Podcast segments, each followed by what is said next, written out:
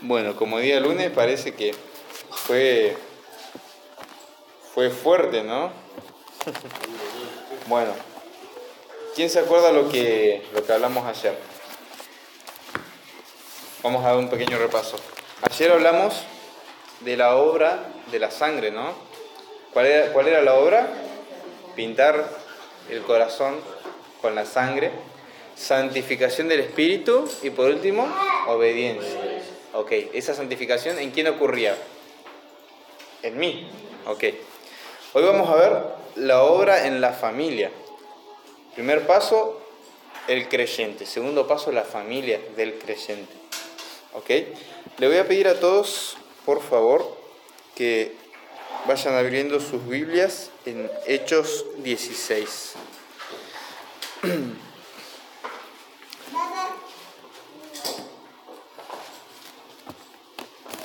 Hechos 16. Si tienen para anotar, anótenlo, no hay problema, yo los espero. Hoy no hay prisa.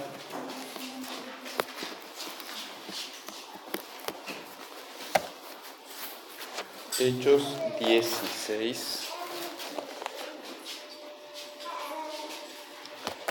Versículos 30 y 31.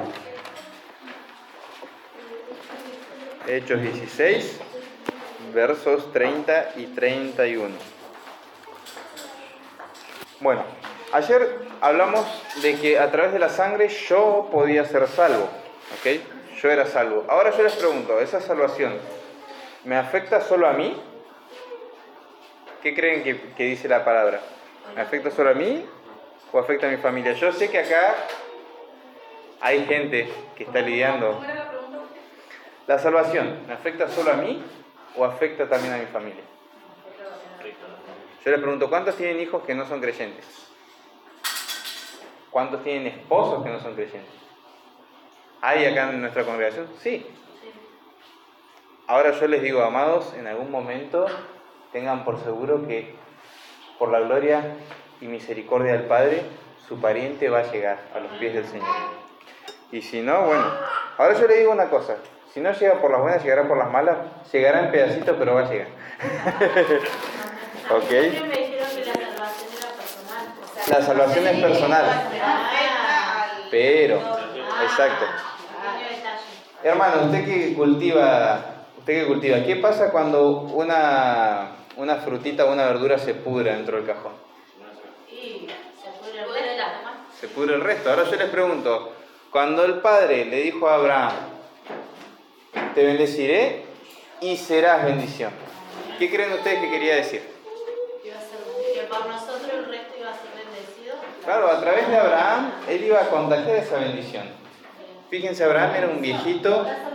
Claro, Abraham era una bolsa de huesos prácticamente, ya no le quedaba espíritu al pobrecito. Y él dijo, y él dijo bueno, tengo tantas cosas, se las voy a tener que, que dejar, no sé, a, algún criado, no tengo hijos. ¿Qué le dijo el padre? Le dijo, le dijo, vení, seguime, yo te voy a dar la tierra de Canaán. Te bendeciré y serás bendición. Bendeciré al que te bendiga, maldeciré al que te maldiga. Simple.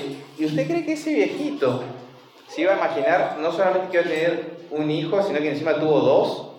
Y encima no iban a ser solo sus descendientes físicos, sino descendientes espirituales que iban a ser afectados a través de esa bendición. ¿Se lo ima- ¿Ustedes creen que Abraham se iba a imaginar eso?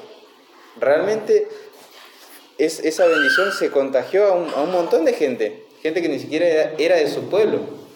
Así que si usted es creyente, hermano, tenga por seguro que en algún momento el Padre hace un milagro. ¿ok? Yo acá hice un pequeño boceto, les voy a leer, dice, sin duda alguna, más difícil que moldear mi vida misma es moldear la vida de mi propia familia. Muchos venimos al Evangelio con grandes golpes, manchados de pecado o de relaciones pasadas. Otros vienen de hogares disfuncionales. Otros han sufrido abusos en su niñez o han venido de un hogar violento. El problema es que todas esas vivencias pasadas nos dejan grandes callos. Ahora yo les pregunto, ¿cuántos tienen callos acá? Los albañiles estamos, estamos más que familiarizados con eso. ¿Qué pasa con un callo? ¿Qué pasa donde sale un callo? Te puedes clavar una aguja y no vas a sentir nada. Bueno, nuestra vida, eh, creo que están golpeando la puerta. Arriba. Ah, ok. Nuestra vida, cuando todas esas vivencias forman un callo espiritual en mí, ¿qué ocurre? Me, vuelvo como? Me vuelvo insensible. ¿Sí? No se distraigan, hermanos. ¿sí? Me vuelvo insensible a través de, de- a través de justamente todos esos golpes y porrazos. Dice, por ejemplo, con los hijos, los que vienen de una crianza dura menosprecian a los niños de hoy, olvidando que ellos también fueron niños. Por ejemplo, mi padrastro me contaba que su papá lo metía en- su padrastro lo metía en una bolsa y lo, y lo encerraba ahí. El pobrecito, imagínense, un niño, un niño de 5 años lo metían en una bolsa de arpillera y lo dejaban colgado el pobrecito. sí. Eh, Pablito, Pablito Alfaro me, conta- me contaba, dice que a él le pegaban con el rebenque. Imagínense, ¿no? Antes eran bravos los viejos, ¿no? Como dicen. Ahora yo les digo, eso, ¿cuántos de ustedes han tenido un papá que fue duro con ustedes? Todos. ¿Y qué pensaba uno? No, mi papá no me entiende, mi papá nunca fue... Mi mamá, Sí. mi mamá, Sí. Bueno, pero todos conocemos al- alguna historia, por lo si no tuvimos un padre así, conocemos una historia de un padre que fue así, ¿ok? Ahora, ¿por qué esa persona llegó a ser lo que fue? Esa persona en algún momento fue un niño que jugaba, que tenía sueños, que tenía anhelos, pero esa misma crianza lo moldeó de esa forma que es hoy, ¿me entienden? Pasa lo mismo en todo ámbito, en la familia. ¿Cuántos vienen de un divorcio? Yo sé que acá venimos, yo levanto la mano, yo sé que hay gente acá que, que viene de eso. ¿Cuántos creen que van camino a uno? También seguramente debe haber en algún momento. No es el camino por ahí, pero... Pero bueno, los que venimos de un divorcio sabemos que es mucho más difícil después construir una relación cuando ya venís con un pensamiento, ¿no? con una preconcepción. Venís pensando, yo ahora me voy a tener más estima y el que me las haga me las paga. Es así. Así pensamos, es verdad. Ahora yo les digo, amados, ¿es la voluntad de Dios eso? No. Bueno, ¿cuántos han, han tenido una infancia en la, en la que el padre no les ha demostrado amor o la madre no les ha demostrado amor? ¿Han podido amar a sus hijos? Hay algunos que sí, que dicen, no, yo voy a hacer la diferencia, pero la gran mayoría no puede, no puede demostrar amor. Es así. En mi caso, por, por ejemplo, en mi hogar era violento. ¿Cómo creen que soy yo hoy en día o cómo he sido a lo largo de mi vida y me ha costado luchar? Con la violencia. Mi esposa, bendita, bendita sea ella, eh, ha visto ese, ese proceso de sanación, ¿no? Y si yo le preguntara, le preguntara a ella ahora las cosas que a mí me ha visto hacer, ella les diría un sinfín de cosas, pero ¿a raíz de qué? A raíz de un hogar disfuncional. Ahora, ¿cuál creen ustedes que es la cura para ese hogar disfuncional? El maestro, sí. Por algo él murió con los brazos abiertos. bueno, vamos a darle lectura al pasaje. Verso 30. Este, no, verso 29. Vamos a ponernos en contexto. Estos son Pablo y Silas encarcelados en Filipo. Se pusieron a cantar después de que les habían hecho de todo. Los pobrecitos estaban en Canadá, como dicen los pibes. y dice que se pusieron a alabar al Señor y hubo un gran terremoto y se abrieron las celdas. ¿Ok? ¿Y qué pasó con el carcelero? El carcelero que había sido tan malo con ellos. Dice que entonces pidiendo luz, versículo 29, se, precipi- se precipitó adentro y temblando. Y se postró a los pies de Pablo y Silas. Y sacándoles les dijo, señores, ¿qué debo hacer para ser salvo? ¿Qué, quer- qué quería este hombre? ¿Ser salvo? Él. Él dijo, ¿qué debo hacer para hacer que mi familia sea salva? No. Él preguntó por él. Pero fíjense lo que le respondió eh, Pablo. Dice, y sacándolo le dijo, Señor, ¿qué vas a hacer para ser salvo? Verso 31. Ellos dijeron, cree en el Señor Yeshua y serás salvo tú y quién más? Tu casa. ¿Cuántos creen esa palabra? Amén. Exacto. Hay predicadores que yo los he escuchado diciendo, no, eso pasó solamente en ese contexto, no quiere decir que tu familia se va a convertir. Bueno, sí, a veces no es una, una a veces hay excepciones, pero bueno, tengamos fe, tengamos fe, ¿ok? Fíjense, este hombre pidió por su salvación, pero ¿cuál fue la añadidura? Su familia. Tú y tu familia serás salvo. No es simplemente eh, algo que, que, ocurre en mí. Acompáñenme por favor al libro de Josué, eh, capítulo 24. Josué, capítulo 24. Joshua 24.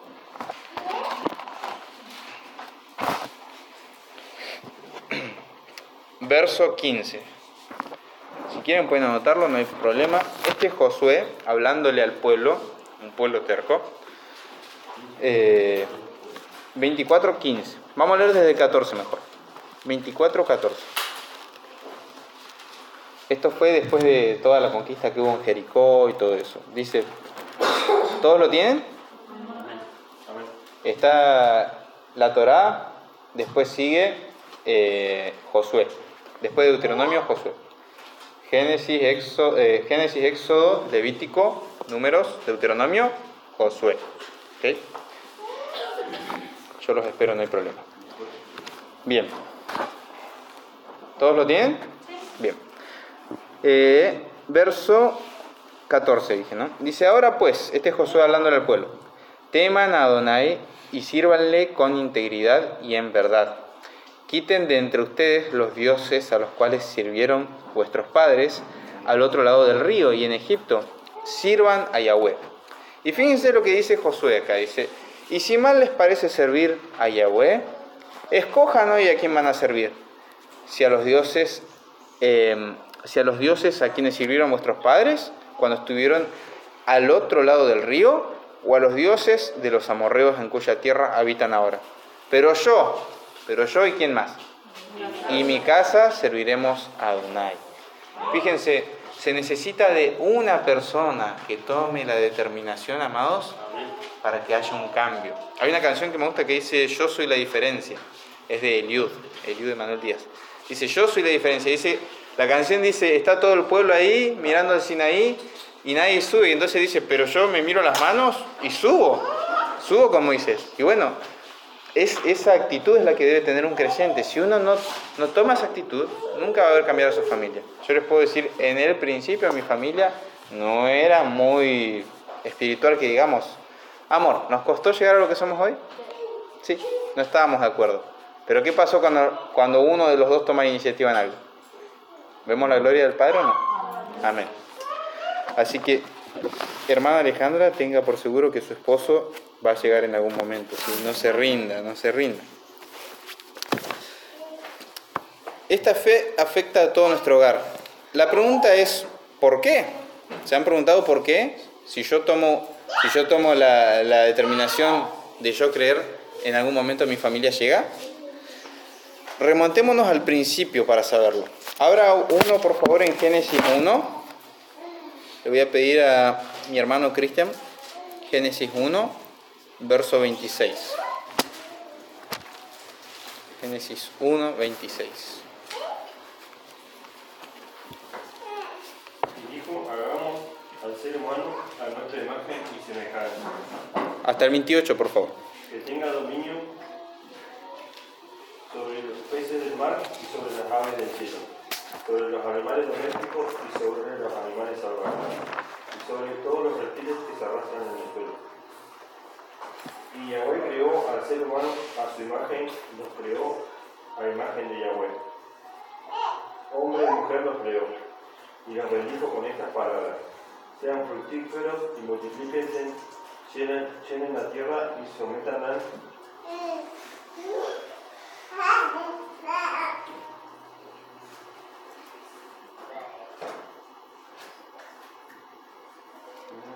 en la tierra y sometanla, ejerzan dominio sobre los peces del mar. Dominen a los peces del mar Sí. y a las aves del cielo, y a todos los reptiles que se arrastran por el suelo. Amén. Gracias, hermano. Bueno, ¿qué tiene que ver esto con lo que acabamos de hablar? Se preguntarán. Bueno, vamos a ir a la raíz, ¿no? Cuando dijo el Señor hagamos, ¿Saben, ¿Saben cuál era el propósito del ser humano?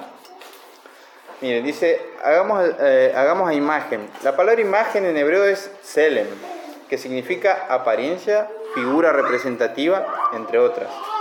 Por lo que podemos entender que Adonai estaba creando una figura que lo representaría a él, es decir, un representante, el ser humano. Ahora fíjense que dice, varón y hembra los creó. Ahora yo les pregunto, creo que esto es algo fácil, lo enseñan en la escuelita. ¿Cuándo fue que el Señor separó de la costilla a la mujer? ¿Fue después de la creación? ¿O fue antes? Si lo leemos, si lo leemos tal cual es el texto. A ver, los, los dejo pensando un poquito. Buena pregunta. ¿no? ¿Por qué la Biblia dice varón y hembra los hizo si no fue hasta después de la creación? Cuando ya pasó el primer Shabbat y empieza el octavo día y empieza Adán a nombrar todos los animales. ¿Por qué no fue, fue hasta ahí que dice que, que separó la mujer de, de la costilla, ¿no? Pero ¿por qué acá dice varón y hembra los creó? Esto fue en el quinto día de la creación. ¿Sabían que en el principio el varón y la mujer eran uno, en un solo cuerpo? Dice que el hombre no es que era el hombre solamente, sino que como era una imagen representativa de Dios, Dios tiene cualidades masculinas y femeninas. En el principio Adán era masculino y femenino. ¿Qué hizo Dios con la costilla? Lo único que hizo fue separar las cualidades femeninas que tenía Adán.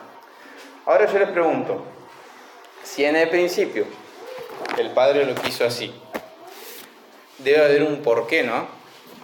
Vamos a ir a las palabras de nuestro maestro. Esto está en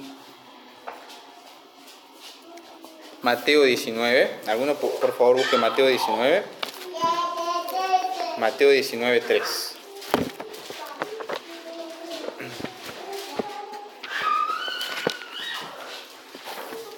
Mateo 19, 3.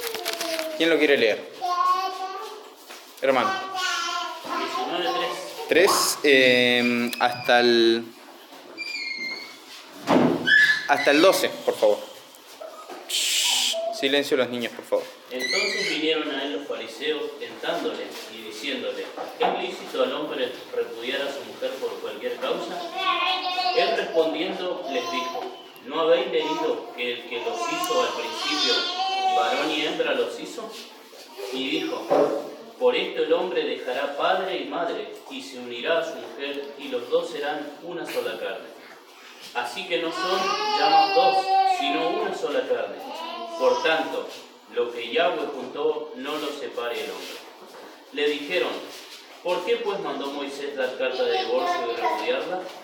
Él les dijo, por la dureza de vuestro corazón, Moisés os permitió repudiar vuestras mujeres, mas al principio no fue así.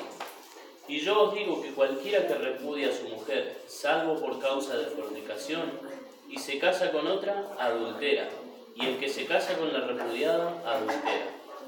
Le dijeron sus discípulos, sí, así es la condición del hombre, con su mujer no conviene casarse.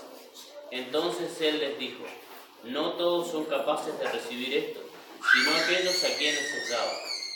Pues hay eunucos que nacieron así del vientre de su madre, y hay eunucos que son hechos eunucos por dos hombres, y hay eunucos que asimismo se hicieron eunucos por causa del reino de los cielos.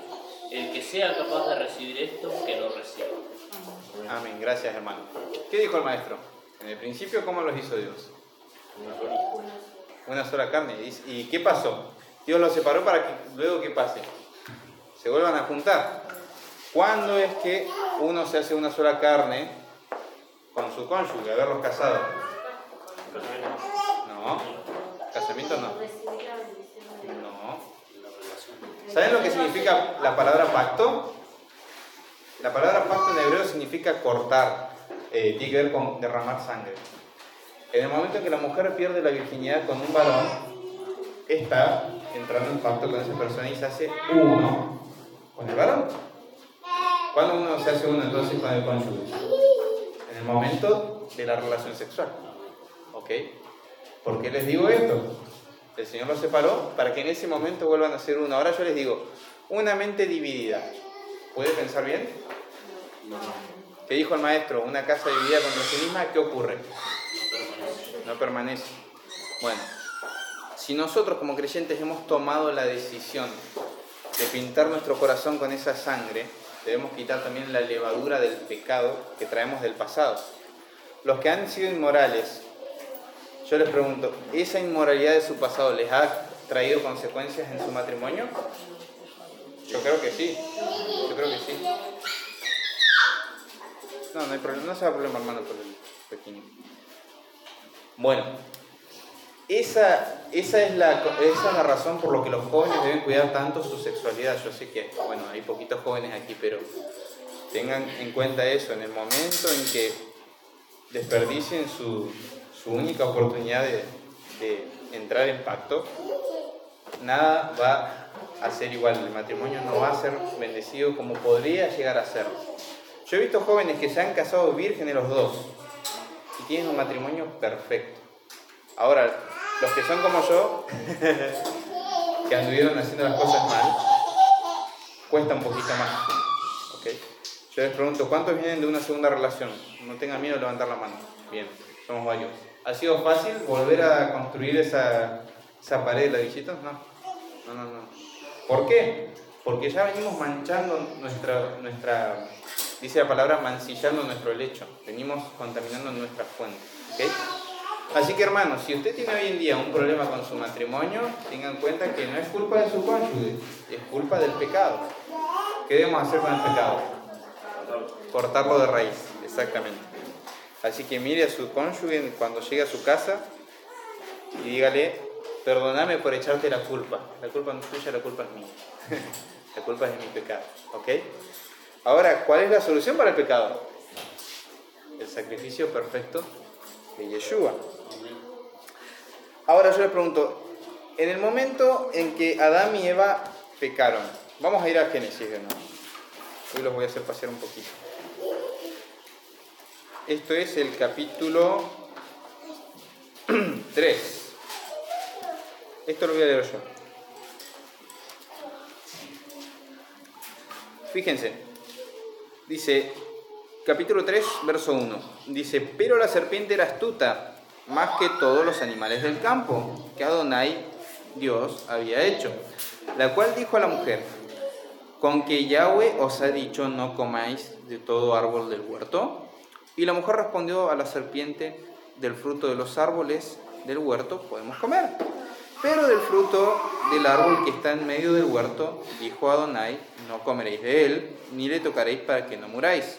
Entonces la serpiente dijo a la mujer, no morirán, sino que sabe Dios que el día que coman de él, serán abiertos vuestros ojos y seréis como Dios, sabiendo el bien y el mal. Era una verdad a medias, ¿no? Ahora, fíjense lo siguiente, dice, y vio la mujer que el árbol era bueno para comer y que era agradable a los ojos, y árbol codiciable para alcanzar sabiduría, la codicia. Y tomó de su fruto y comió y dio también a su marido, el cual comió así como ella. Entonces dice que fueron abiertos los ojos de ambos y conocieron que estaban desnudos. Entonces cosieron hojas de higuera y se hicieron delantales. Bueno, voy a leer hasta ahí ese pedacito, pero yo les pregunto, amados, ¿por qué Dios después le pide cuentas a Adán? Bueno, eh, hay algunas versiones que aclaran que Adán estaba con Eva en el momento que pecaron. Yo les pregunto, ¿esa caída le afectó solo a Adán y Eva? ¿Quiénes se quedaron sin poder entrar al huerto? ¿Solo ellos? No, sus hijos también. ¿Quiénes fueron privados de la bendición por la desobediencia de los padres? Los hijos. ¿Qué ocurre cuando usted decide no obedecer a Donai? Eh, y bueno, al desobedecer, ¿quién, quién es el que, el que paga el precio? ¿Usted? No, los hijos. Yo he visto matrimonios amigos este, que lamentablemente ellos no saben separar las cosas y saben quién está mal, los pequeñitos. ¿ok? Así que el que no está casado, escuche, escuche, ponga en práctica. Casarse es una decisión trascendental. ¿ok? La primera decisión es seguir a Donai, la segunda es no apartarse y la tercera es casarse con la persona indicada. y bueno, si ya te casaste mal, lo lamento, tenés que Tenés que remarla nomás. Y si te casaste mal, bueno, bancate Si, la casaste, si te casaste mal, re mal. Suena feo, pero no te queda de otra, ¿viste? Tenés que remarla. Ahora yo les pregunto, ¿usted por qué a la mañana tiene que levantarse para ir a trabajar? Por culpa de Adán. ¿Usted por qué le duele su vientre cuando va a dar a luz? Por culpa de él. ¿A quién le afectó el pecado? A los dos. A toda la raza humana. ¿Ven cómo funciona, no? Es muy didáctico esto. ¿Entienden, ¿Entienden a lo que quiero llegar, no? Es muy sencillo. Acompáñenme por favor a 1 Corintios 7:14.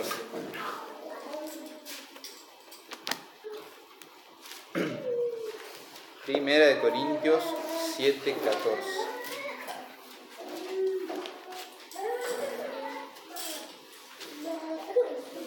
¿Todos lo tienen? Amén. ¿Saben qué voy a leer un poquito antes? Estoy viendo que el verso 10 tiene mucha riqueza, así que voy a leer desde el 10, ¿ok?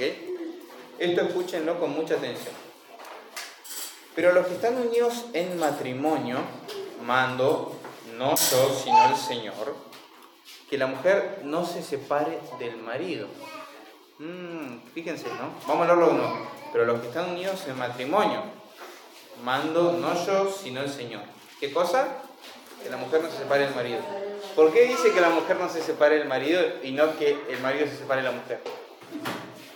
Bueno, las mujeres creo que ya la casaron. es difícil ¿no? somos brutos sin diamante y la mujer, un, la mujer un diamante en bruto y nosotros somos brutos sin diamante, dice un conocido predicador. y si se separa, quédese sin casar. O reconcíliese con su marido. Y que el marido no abandone a su mujer. ¿Por qué dice que el marido no abandona a su mujer? ¿Quién es el que tiene siempre esa, esa tendencia a abandonar las cosas, a, a no ser tan frontal? El marido. ¿Ok? Y a los demás, yo digo, no al Señor. Si algún hermano tiene mujer que no sea creyente y ella consiente en vivir con él, no la abandone. Y si una mujer tiene marido que no sea creyente y él consiente en vivir con ella, no lo abandone. ¿Saben por qué? Verso 14. Porque el marido incrédulo es santificado en la mujer y la mujer incrédula en el marido. Pues de otra manera, ¿saben quién? ¿Quién paga el precio? De otra manera, vuestros hijos serían inmundos, mientras que ahora son santos. Bueno, acá voy a tocar una, una, una experiencia personal. Esther, una experiencia personal. Como bien saben, yo tengo una hija de una primera relación. ¿Saben a qué se refiere la palabra cuando dice que sus hijos son inmundos? Fíjense una cosa, un padre creyente, el otro padre no es creyente. Hay una dualidad. ¿Qué pasa si justo la madre se tira para el ocultismo y el padre quiere seguir al Dios de Israel? Hay un problema. ¿Cuál es esa inmundicia? No es que tu hijo es inmundo, ya no tenés que, no tenés que buscar más a tu hijo, no hablar más con él, sino que te cuesta el doble. ¿Por qué? Porque hay dos fuerzas, una fuerza maligna y una fuerza benigna, peleando en contra, ¿entienden? Entonces es mucho más difícil instruir un hijo, es mucho más difícil. Hay más dolor, hay más lágrimas, hay más preocupación. ¿Ok? ¿Entienden a lo que se refiere el texto, no? Por eso no piense con la cabeza caliente. Incluso el tema Sí. de la esposa o el esposo no creyente, más allá de que la persona consienta el vivir de esa forma, siempre trae un, problemilla. Sí. Nunca es lo mismo que los dos estén en comunión en el Padre Sí, a que uno vaya por un lado y otro por otro. Siempre trae discordia en ese. sí. Roce y Claro, más más allá de que, bueno, yo acepté vivir así, pero te trae, siempre te trae consecuencias. Por supuesto que sí, pero por eso el, el apóstol Pablo dice, esto lo mando yo, no el Señor. Fíjense, es un consejo de Pablo, no un consejo de Dios. Claro. El consejo de Dios es, bueno, si vos te separás, papito, mamita, quédate sin casar. Te puedes separar, pero te, te tenés que quedar solo. A no ser que tu cónyuge muera, es Eso así de dice poco. Bueno, eso lo dijo mi papá 25 años y el día de hoy no se lo volvió a Y casar. tenía razón. Porque ¿quién está pecando? El que comete adulterio primero. Este, o, te, o te quedas solo, o se muere tu cónyuge, o este, te arreglas con tu cónyuge. Tienes tres opciones, mucho más de eso no hay. Hay algunos ministerios que cometen el error de, no, hermana, su marido le pega, pero usted quédese para santificar. No, no sea tonto tampoco. Por seguridad se parecen. Dios tampoco quiere que usted mueran a palo. Sí. Exacto, no somos llamados a ser esclavos. Ahora yo les digo, muchas iglesias que, por ejemplo, Sí. Divorcio o no apoyan lo que es la separación. Claro. Es como que vos te tenés que quedar ahí, mamá, y que el tipo te revienta palo y, Sí. y esas cosas así. Ahora es como que está un poquito más. exacto. Pero eh, fíjense, fíjense que, a ver, ¿dónde estábamos leyendo recién? Eh, 7.14. 12, 7.14 estábamos. 14. 11, 11. Dice- Ah. Fíjense, dice, pero si el incrédulo se separa, sepárese, pues no está el hermano o la hermana sujeto a servidumbre en semejante caso, sino que a paz nos llamó el Señor. Porque, ¿qué sabes tú, oh mujer, si quizás harás salvo a tu marido? ¿O qué sabes tú, oh marido, si quizás harás salva a tu mujer? Pero cada uno como el Señor le repartió y como Dios llamó a cada uno. Fíjense, dice, cada uno como el Señor le repartió. O sea, Pablo no es que te está diciendo es así o es así, sino que te dice, mira, hay casos en el que el Señor tiene que tratar ahí, porque es un tema en el que están metidos los sentimientos, la integridad de la persona. Pero siempre, amados, tengan en cuenta eso, a paz nos ha llamado el Señor, ¿ok? Ahora, a paz nos ha llamado el Señor no quiere decir que yo puedo hacer lo que yo quiera. Volvamos de vuelta al maestro que dijo, ¿cuál es la única condición de poder divorciarse? Adulterio o fornicación. ¿Qué pasa si tengo un marido que es esclavo a la pornografía y a mí ni me toca? Es adulterio igual, sí, es, es fornicación igual. Porque la palabra fornicación en, en hebreo, la palabra cuando dice no cometerás adulterio, en hebreo es mucho más profundo que simplemente adulterio. Tiene que ver con el simple hecho de ver una imagen que te haga eh, subir los humos, por así decirlo, ¿no? Fíjense, ya está ese concepto en hebreo. En griego es porneia, ¿ok? Tiene que ver con alimentar esto. Por eso tengan cuidado con lo que ven sus hijos. El adulterio empieza desde chiquito, porque el chico está solo con un celular, está jugando un jueguito, está jugando el free, le aparece una publicidad de una mujer desnuda. ¿Qué van a pensar? ¿Que el chico se va a quedar ahí? No, no, no, eso es malo. Yo hablo con todo tipo de jóvenes y ¿saben qué me dicen todos? Todos me dicen, hijos de pastores, me dicen, todos caímos en esa volteada. Eso te dicen. Hijos de pastores, hijos de líderes, hijos de gente que es intachable. Así que tengan cuidado con lo que ven sus hijos. ¿Por qué? Porque después eso le va a traer problemas en su matrimonio, en el matrimonio de él, ¿entienden? No es algo tan sencillo. Acompáñenme, por favor, a Efesios. No, ¿saben qué voy a poner? Me voy a poner otro ejemplo. Eh, antes de tocar este tema, algo que se me vino a la mente y me había olvidado de, me había olvidado de, de citarlo. Yo les pregunto, amados, ¿por qué el Señor nos dio solo un cónyuge? A ver, ¿quién sabe? ¿Qué pasó en la Biblia cuando una persona se casó con más de Si un... con una tenemos todos los problemas, entonces tuviéramos dos. Bien.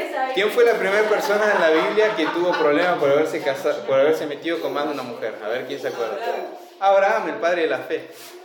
¿Qué pasó cuando Abraham dijo, bueno, ya que vos me obligás a acostarme con otra, bueno, pobrecito de mí, soy un mártir? Ahí tenemos al Islam y el judaísmo, dos, dos fuerzas que hasta el día de hoy pelean. Esos misiles que vuelan son causa de esa cañita al aire. ¿Qué pasó con Jacob? No tuvo dos, tuvo cuatro el desgraciado. Ese era masoquista. ¿Qué pasó con ese, ese, ese ría? ¿Qué pasó con, ese, eh, con esa familia? Si ustedes leen la historia y ven los nombres de cada hijo, tuvo 12 hijos, en realidad fueron 13, pero se cuentan 12. Cada hijo dice que tenía un nombre este, relacionado con lo que estaba pasando con esas dos mujeres que estaban peleando. Una decía este se va a llamar Dan porque Dios va a juzgar, Dan significa juez. Otro se llama Neftalí, que significa, eh, significa hay contienda entre mi hermana y yo. Fíjense, le pones, le pones Neftalí a tu hijo, significa que estás peleado con alguien. Fíjense el lío que generó eso. ¿Qué hubiera pasado si Jacob hubiera sido un poquito más sabio y hubiera bueno, me tocó, me tocó esta la fea, no es la que yo quería, pero le doy una oportunidad. Se hubiera ahorrado muchos problemas. Encima fue la más virtuosa de las dos y fue la que la acompañó hasta el día de su muerte. ¿Qué pasó con Moisés cuando tomó otra mujer? Le generó un lío también, murmuración y dale que dale. Así que bueno, creo que los ejemplos bastan. La Torah no te dice que no te dice que eh, explícitamente que tienes que casarte con uno, pero está implícito. Tenemos ejemplos. Quería tocar ese pequeño paréntesis. Acompáñame por favor a Efesios 5, 29. Ya van a ser los últimos pasajes que vamos a estar tocando. Efesios 5, 29.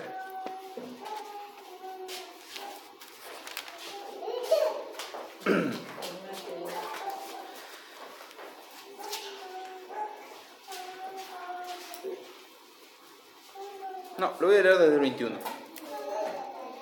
Fíjense, este es Pablo hablándole a la comunidad de, eh, de los Efesios en Éfeso. Y dio las siguientes instrucciones en la congregación. Recordemos, este es un hospital en el que venimos muchos enfermos y una vez que tenemos la rehabilitación hay, hay normas a seguir. ¿Cuántos quieren que la sangre que se vertió en esos, en esos maderos, en esos postes, también toque a su familia? Todos queremos, bueno, pero hay pasos, hay, hay pautas, no es que es algo mágico que ocurre por sí solo, ocurre por un ejemplo. Verso 21 dice, someteos unos a otros en qué? En el temor a Dios. ¿Qué es someterse en el temor? Es pensar que si hago algo es por Dios, no porque yo amo a mi cónyuge o a mi hermano. Es por temor a Dios. Dice, las casadas estén sujetas a sus propios maridos como al Señor. No sonríe ninguno. Verso 23. Porque el marido es la cabeza de la mujer, así como Yeshua es cabeza de la congregación, la cual es su cuerpo y él es su salvador.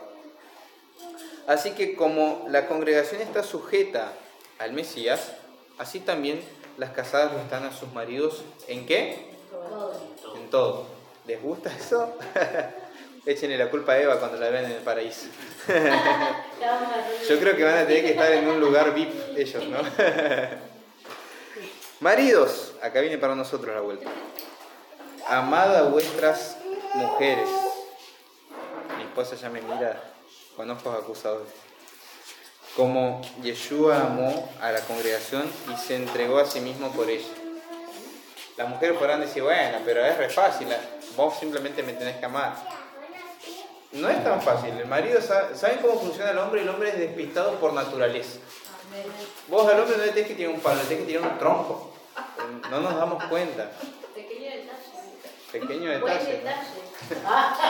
Les pongo un ejemplo. ¿Cuántos cuando éramos novios le decíamos, veníamos así haciéndonos románticos, decíamos, amor, te bajaría el cielo y las estrellas? bueno, desgracioso, sacame la basura. no, estoy cansado, estuve trabajando todo el día, sacalo Bueno, bañame a los nenes. No, que vos lo haces mejor. Bueno, hace algo. Fíjense cómo funciona, el amor es acción, ¿entienden? Mi esposa me mira porque ella, ella misma me dijo, tuvimos un roce en estos días, ella me dice, ¿por qué no hablas de esa levadura que hay que sacar? y sí, hay que sacar esa levadura. Dice, eh, maridos amados a vuestras mujeres, así como el Mesías amó a la congregación y se entregó a sí mismo por ella. ¿Para qué? Para santificarla, habiéndola purificado en el lavamiento del agua y por la palabra. Fíjense una cosa, maridos, esto va para los maridos. Si un marido no cumple con su deber, no esperen que su esposa ore, no esperen que su esposa ame a Dios. Este, esto lo digo en carne propia. Yo muchas veces he empujado a mi mujer a la incredulidad por culpa de mi comportamiento. Gracias a Dios hoy ella es una mujer madura y no mira lo que este bruto hace, sino que dice, Padre, te lo entrego a, te lo entrego a vos, tratá vos con eso.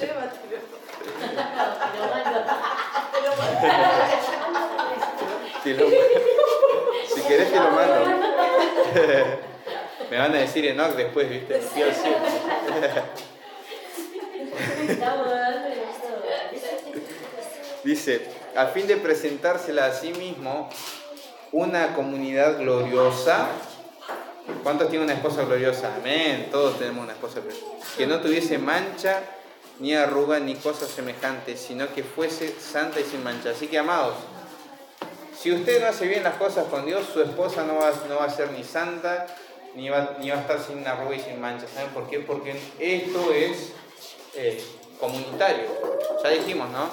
Una manzana podrida pudre todo el cajón. Un marido podrido pudre a su esposa. ¿Ok? ¿Qué pasa si yo vengo y hablo mal a mi esposa del hermano Cristian? Después mi esposa va a decir, ese salame, mirá".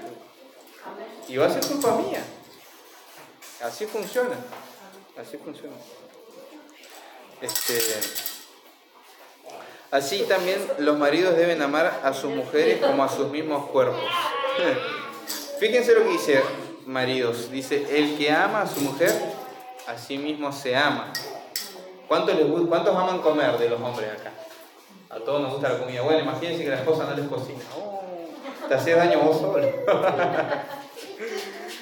este, porque nadie aborrece jamás a su propia carne, sino que la sustenta y la cuida, como también Yeshua a la iglesia. Porque somos todos miembros de su cuerpo, de su carne y de sus huesos. Y fíjense, se repite otra vez el mandamiento de la Torah. Dice, por eso dejará el hombre a quién? A su padre y a su madre. ¿Quién lo dejará? ¿El hombre o la mujer? El hombre. Y se unirá a su mujer y los dos serán una sola carne. Grande es este misterio, mas yo digo esto respecto de Yeshua y la iglesia. Por lo demás, cada uno de vosotros ame también a su mujer como a sí mismo y la mujer respete a su marido. Bien, ¿qué pasa, qué pasa ahora con los hijos? ¿Cuál es, ¿Cuál es el mandato de los hijos? Capítulo 6, 1 dice, hijos, obedeced en el Señor a vuestros padres, porque esto es justo. Honra a tu padre y a tu madre, eso está en la Torah, Éxodo 20, que es el primer mandamiento con promesa. ¿Para qué? Para que te vaya bien y seas de larga vida sobre la tierra. ¿Escuchaste, Bauti? Honra a tu padre y a tu madre para que te vaya bien. ¿Te querés morir joven? ¿Te querés morir joven? bueno, dice seas de larga vida. Honra a tu mamá. Este, y a tu papá también. Amados, ¿cómo podemos lograr que nuestros hijos nos honren?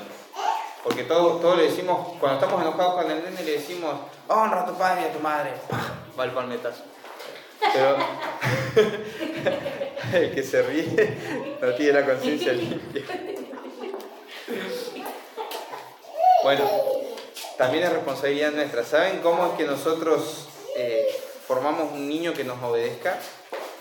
En el Shema, en Deuteronomio 6 dice, Oye Israel, el Señor tu Dios, el Señor uno es, y amarás al Señor tu Dios de toda tu, eh, con todo tu corazón, de toda tu alma y con todas tus fuerzas. Y estas palabras que yo te mando hoy estarán sobre tu corazón. Y fíjense, dice verso 7, y las repetirás a tus hijos. ¿A quién? A tus hijos. Y hablarás de ellas cuando? Estando en casa y andando por el camino y al acostarte y cuando te levantes. Fíjense, ¿no? Todo empieza por los padres, todo empieza por la decisión de una persona. Si hay alguien que tiene un hijo que no es creyente, quizá no le explicó bien la palabra o quizá no dio un buen ejemplo en la casa. ¿ok? Pero los que tenemos hijos chiquitos, ¿cuál es la, la única, la única forma de tener un hijo que te obedezca, que te honra? Enseñarle la Torah, enseñarle los mandamientos. Es la única forma. Vos podés traerlo a la iglesia toda la vida y no enseñarle un solo versículo. El pibe apenas crezca, se va a mandar a mudar con el pecado, porque así funciona. ¿Ok? Así funciona. ¿Qué dice Proverbios? Dice, instruye al niño en su camino y aun cuando fuere viejo no se apartará de él. Yo me acuerdo que mi mamá me lo leía. Yo me aparté de grande, pero como dijo pródigo, volví. Y me acuerdo de mi mamá. ¿Ok? Fíjense que los hijos son un tesoro, dice el, salmista, ya con esto vamos a ir terminando, que los hijos habidos en la juventud son como flechas. Este, también dice que cuando venga tu adversario, y vos ya seas viejito y te has arrugado, dice que si vos tenés muchos hijos, tus hijos te van a defender. Por eso es importante lo que sembremos hoy en la vida de nuestros hijos. Así que, amados, ¿cuál es la única forma? Les dejo esta pregunta, ¿cuál es la única forma de poder, de poder este, tener una, familia así? Bueno, a través de esa sangre. Esa sangre te purifica a vos. Al ser purificado vos en santificación del espíritu y obediencia, ¿qué vas a hacer? Vas a enseñarla a tu familia. Al hacer eso, ¿qué va a pasar? Tu familia va a quedar con la sangre, va a ser santificada y vas a ser obediente. Y para terminar vamos a leer Colosenses y ya con esto me despido. Colosenses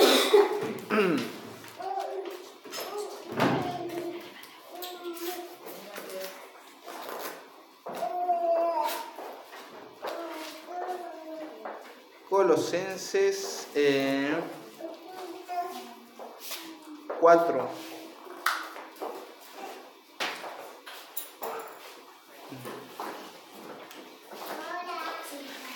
Ah, eh, Colosenses 3, perdón, 18. Acá se repiten muchas cosas, pero los dice- lo dice con otra con otro énfasis. Dice Colosenses 3, 18. Dice, casadas están sujetas a vuestros maridos. Esto es un resumen. Como conviene en el Señor. Maridos, amad a vuestras mujeres y no sean ásperos con ellas. Eh, hijos, obedezcan a vuestros padres en todo, porque esto agrada al Señor. ¿Cuál es el mandamiento para los padres? Padres, no exasperéis a vuestros hijos para que no se desalienten. Fíjense, no se desalienten.